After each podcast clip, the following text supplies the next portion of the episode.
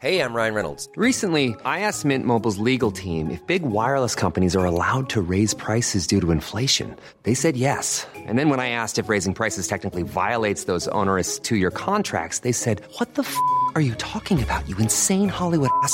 So to recap, we're cutting the price of Mint Unlimited from $30 a month to just $15 a month. Give it a try at mintmobile.com slash switch. $45 up front for three months plus taxes and fees. Promo rate for new customers for limited time. Unlimited more than 40 gigabytes per month. Slows. Full terms at mintmobile.com. Salut, c'est Victoire Tuaillon. Ces derniers mois, avec mon équipe, on a travaillé sur une série exceptionnelle. Ça s'appelle 20 milieux sous ma chair. L'autrice, Caroline Potier, a exhumé des cassettes audio qu'elle enregistrait pour sa meilleure amie lorsqu'elles étaient ados et qu'elle traversait l'enfer, les violences que lui infligeait son père. À partir de son histoire, Caroline Potier, devenue journaliste, a mené l'enquête. Comment on pourrait éradiquer l'inceste? C'est beau, c'est intelligent, c'est bouleversant et je pèse mes mots, c'est d'utilité publique.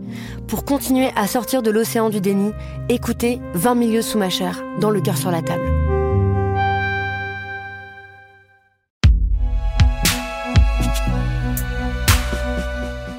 Par Binge Audio.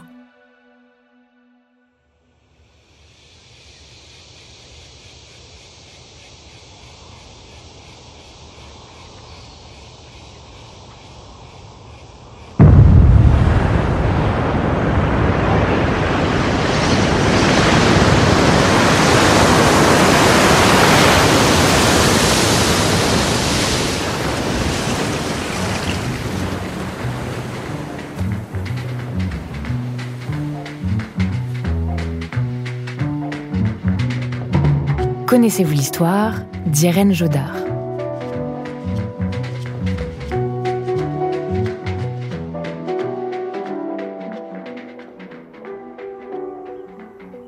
Irène a 19 ans. Cette brune aux cheveux sombres, naturellement ébouriffée, le regard bleu clair et perçant, est impatiente. Elle est impatiente puisque tout bientôt, le 9 décembre précisément, elle va épouser son fiancé, André Capra, âgé de 20 ans, dans la ville de Fréjus, là où ils se sont rencontrés. Fréjus, c'est une commune française dans le département du Var, sur la côte d'Azur. Et en 59, au moment où je vous raconte cette histoire, elle compte plus de 13 000 habitants. Située pas loin de la mer Méditerranée, Fréjus jouit du climat qui va avec. Chaud et sec l'été, doux et humide l'hiver, et du Mistral aussi, qui peut souffler très très fort. Tes parents disent que tu mens tout le temps. Non, je mens de temps en temps, quoi. Euh, Des fois, ils- je leur dirais des choses qui seraient la vérité, ils me croiraient pas, alors je préfère dire des mensonges. À la fin de l'année 59, le film Les 400 coups de Truffaut triomphe de façon impériale à Cannes. Boris Vian est mort quelques mois plus tôt et De Gaulle est président depuis presque un an. Quant à Irène et André, ils sont à fond dans l'organisation du mariage, malgré le fait que leur union n'ait pas fait que des heureux. En tout cas, au tout début.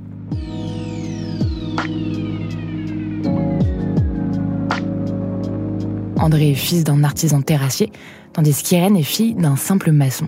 Elle est considérée donc par la future belle famille comme socialement inférieure à la leur. Sauf qu'à Fréjus, la jeunesse se mélange. Au bar, dans les parcs, dans les restaurants, dans les dancing, on se rencontre, on noue des amitiés, on tombe amoureux, parfois, en se foutant royalement du patrimoine familial et des écarts de fortune. Les histoires de sous Des problèmes d'adultes, ça.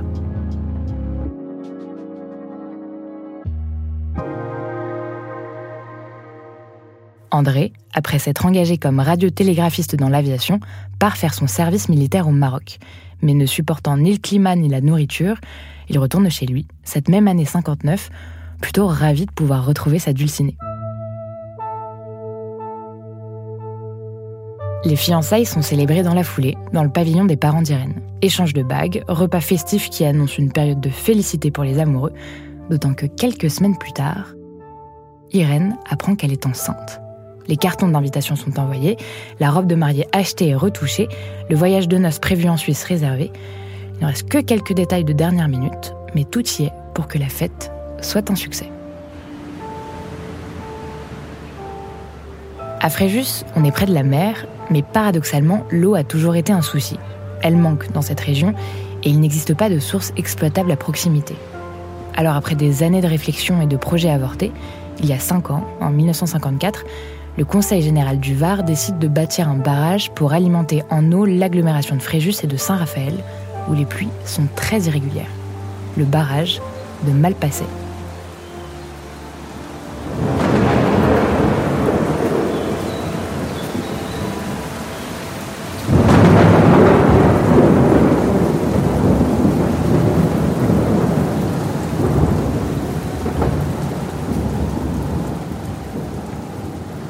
Depuis quelques jours, en ce début d'hiver 59, la région connaît des pluies diluviennes. Une très violente tempête d'Est s'est déclenchée. On observe sur le littoral des vagues gigantesques et des vents qui soufflent entre 100 et 120 km/h, déracinant de nombreux arbres. À Fréjus, il tombe jusqu'à 128 mm de pluie. Une crue particulièrement violente qui dissuade les habitants de sortir de chez eux.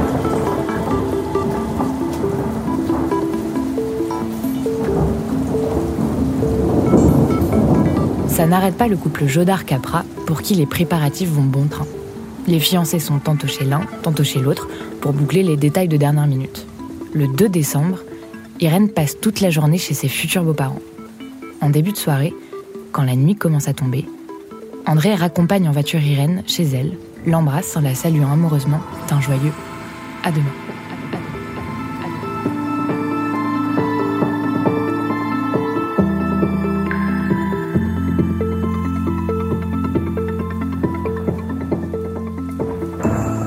21h30, chez les Jodards, on vient de terminer le dîner.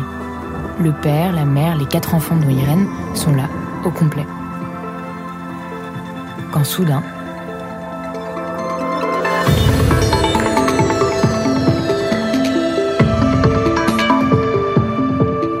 on entend un bruit terrible, un grondement impossible à identifier, jamais entendu auparavant, et qui ne peut présager que d'une mauvaise nouvelle.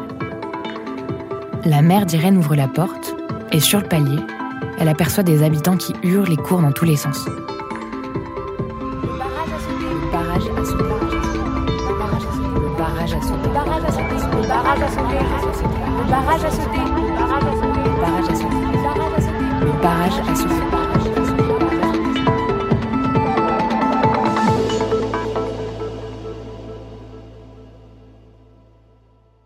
En quelques minutes, l'eau envahit la maison.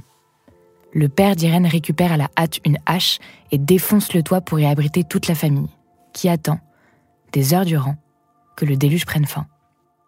Sur le toit, Irène pense immédiatement à André, sans savoir qu'à quelques kilomètres de là, la situation est apocalyptique.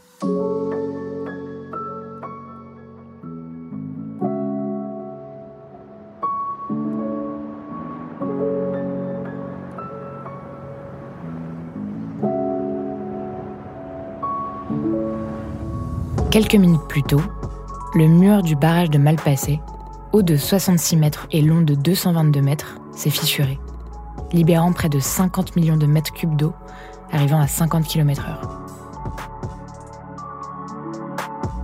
Les maisons, les toitures, les fermes, les routes et les habitants n'ayant pas pu fuir ont été engloutis. Le drame n'a duré que 35 minutes. Il n'a pas fallu davantage pour qu'il emporte tout sur son passage. Au lever du jour, Fréjus est parfaitement méconnaissable. L'électricité est coupée, les voitures sont renversées, les troncs d'arbres arrachés barrent des routes fracassées, des briques de maisons s'amoncellent sur les trottoirs défoncés, toutes les exploitations agricoles sont noyées. Et il y a des cadavres, partout. Pas une once de vie. Comme si même les souvenirs avaient été ensevelis dans cette nuit cauchemardesque.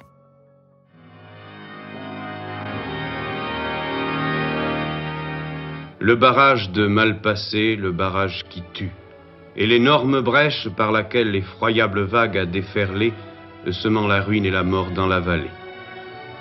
Le barrage a été littéralement éventré par les 50 millions de mètres cubes d'eau. Seuls les côtés subsistent. L'énorme vague a roulé vers la petite localité endormie à 80 km à l'heure, emportant tout sur son passage. Les scènes terribles se multiplient. Des parents rescapés cherchent leurs enfants, des enfants recherchent leurs parents. On aménage l'école des filles en refuge pour les sinistrés et on fait des centaines d'allers-retours jusqu'à l'hôpital qui se remplit et accueille d'heure en heure de plus en plus de victimes.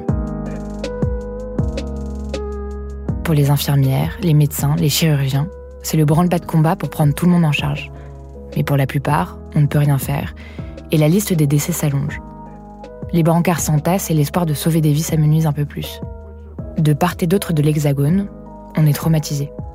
Un élan de solidarité se met en place. La Croix-Rouge, les pompiers et des volontaires prêtent main forte. La télévision avec l'émission 5 colonnes à la une bouleverse ses programmes et lance l'opération Tous pour Fréjus. 100 millions de francs sont récoltés et 500 tonnes de vivres et de vêtements sont collectés, venant de toute l'Europe, d'Amérique et même d'Afrique. Où est André? Irène ne le saura que le lendemain. Lui et ses parents, en tentant de se sauver en camionnette, ont été rattrapés par le courant et une vague de 40 mètres de haut les a projetés hors du véhicule. André a essayé de sortir sa mère, en vain, et il s'est noyé avec son père, tous deux emportés par les eaux. Vu l'état d'Irène, ses parents ne lui permettent pas de voir le corps de son fiancé. Il faut que tu gardes un beau souvenir de lui. Elle est détruite, mais pense, même mort, ce sera mon mari. Elle ne se résigne pas et fait tout ce qu'elle peut pour que son mariage, même à titre posthume, puisse avoir lieu. Si Irène veut se marier, c'est pour le symbole, bien sûr. Vouloir être officiellement liée à cet homme qu'elle a profondément aimé et qui est parti beaucoup trop tôt. Mais si elle le fait, c'est aussi pour que l'enfant qu'elle attend soit légitime aux yeux de la loi et porte le nom du père. Dans le Code civil, on distingue les enfants issus de couples mariés et ceux dont les parents ne le sont pas. Et à cette période, les enfants légitimes bénéficient d'un statut juridique supérieur et de plus de droits par rapport aux autres filiations, notamment sur l'héritage et sur les pensions. Quinze jours après la catastrophe, De Gaulle se rend sur les lieux et lui promet de l'autoriser à épouser le défunt. Irène est surnommée dans toute la France la petite fiancée de Fréjus. Pendant des semaines, Irène milite pour sa cause. Elle contacte le procureur de la République de Draguignan et lui demande l'autorisation de contracter un mariage posthume, généralement autorisé aux femmes de soldats qui perdent leur mari au front. Un député introduit un amendement qui permet de créer l'article 171 du Code civil, au terme duquel le président de la République peut, pour des motifs graves, autoriser la célébration du mariage en cas de décès de l'un des futurs époux, après l'accomplissement de formalités officielles marquant sans équivoque son consentement.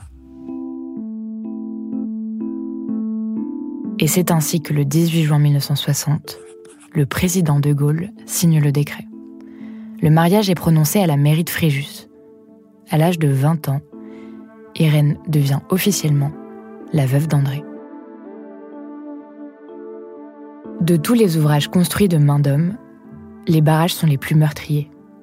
Ces mots, ce sont ceux du constructeur du barrage de Malpasset, l'ingénieur André Coine, président de l'Association internationale des grands barrages. Profondément marqué par la catastrophe, il meurt six mois plus tard. Le drame de Malpasset a fait 423 morts, dont 27 jamais identifiés. 135 enfants de moins de 15 ans ont péri. 951 immeubles ont été touchés, dont 155 entièrement détruits. Plus de 1000 hectares de terres agricoles ont été totalement noyés. Les causes humaines sont nombreuses. Mauvais choix du lieu d'implantation, absence d'études géotechniques sérieuses, absence d'évacuateurs de crues et débit trop faible de la vanne de vidange, absence du contrôle de chantier, manque de rigueur dans le contrôle du premier et seul remplissage. Pendant 15 ans s'enchaînent plusieurs procès pénaux, civils et administratifs, jusqu'à ce qu'un arrêt du Conseil d'État écarte le 28 mai 1971 toute responsabilité humaine. En l'absence de responsable, les assureurs des constructeurs ne doivent verser aucune indemnité aux victimes et au département du Var.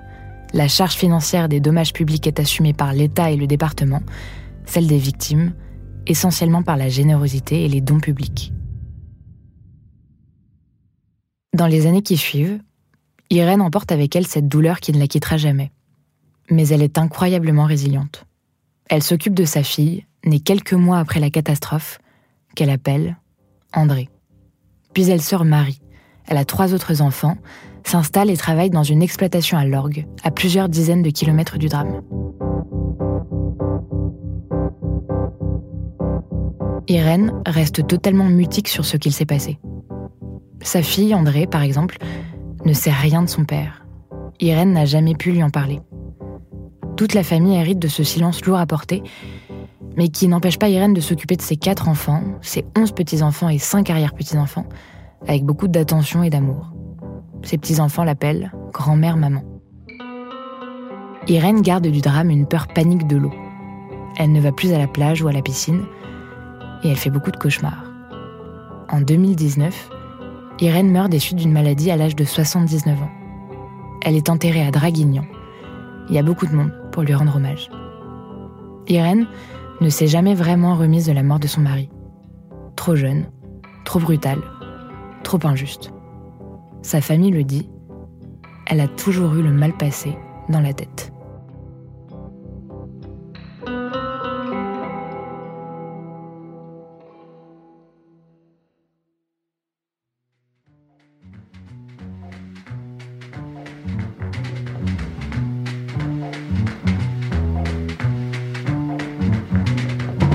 De cette histoire, Irène Jodard. Autrice et narratrice, Juliette Liwartowski. Preneur de son, Quentin Bresson. Réalisateur, Geoffrey Puitch. Recherchiste, Cyrine Azouaoui. Générique, François Clot et Thomas Rosès. Connaissez-vous l'histoire? Car l'histoire, c'est nous.